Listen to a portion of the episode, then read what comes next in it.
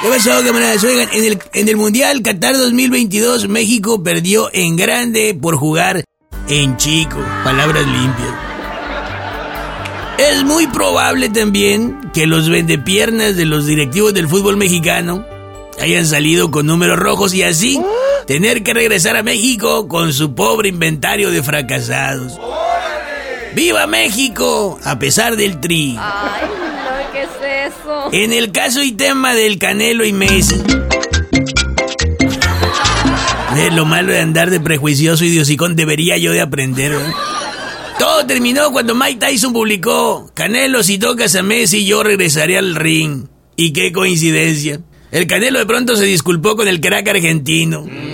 No cabe duda que el burro no anda en miedo. Ojo con este análisis. Por ahí del 70 la cosa empezó a ir mal. Por el 80 se venían los cambios para peor.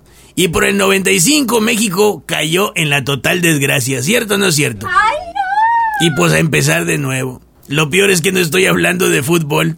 Estoy hablando de la historia política de México. ¿Verdad que se parece mucho al desempeño del Tri contra Arabia Saudita? Así está el nivel de juego del Tri ahorita, como en los años 70, cuando no pasó a octavos.